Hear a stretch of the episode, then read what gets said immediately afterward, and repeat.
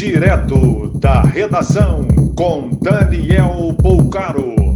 Olá, boa noite. Essas são as principais notícias da noite desta terça-feira, 13 de abril de 2021.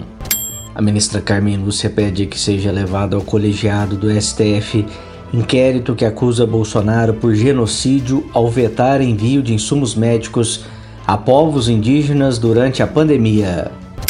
De acordo com o Procurador-Geral da República Augusto Aras, o veto está de acordo com a Constituição, pois não havia recurso para custear compra de insumos.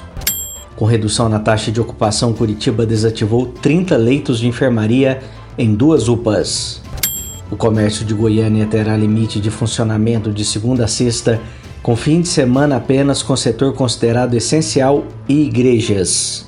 As escolas estaduais em São Paulo retomam a aula presencial a partir desta quarta-feira, com ocupação máxima de 35%. De acordo com o Ministério da Saúde, um milhão e meio de brasileiros estão com a segunda dose da vacina contra coronavírus atrasada. O prefeito de Salvador, Bruno Reis do DEM, afirma que a capital baiana está sendo prejudicada pelo atraso de envio de novas doses da vacina.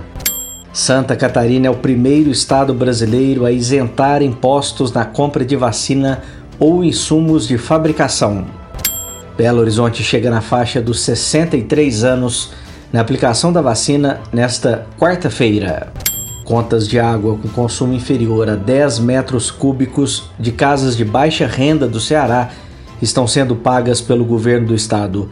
A quitação, que pode chegar a meio milhão de famílias, está prevista também para maio. Mais informações no site da redação.com.br. Você ouviu direto da redação com Daniel Poucaro.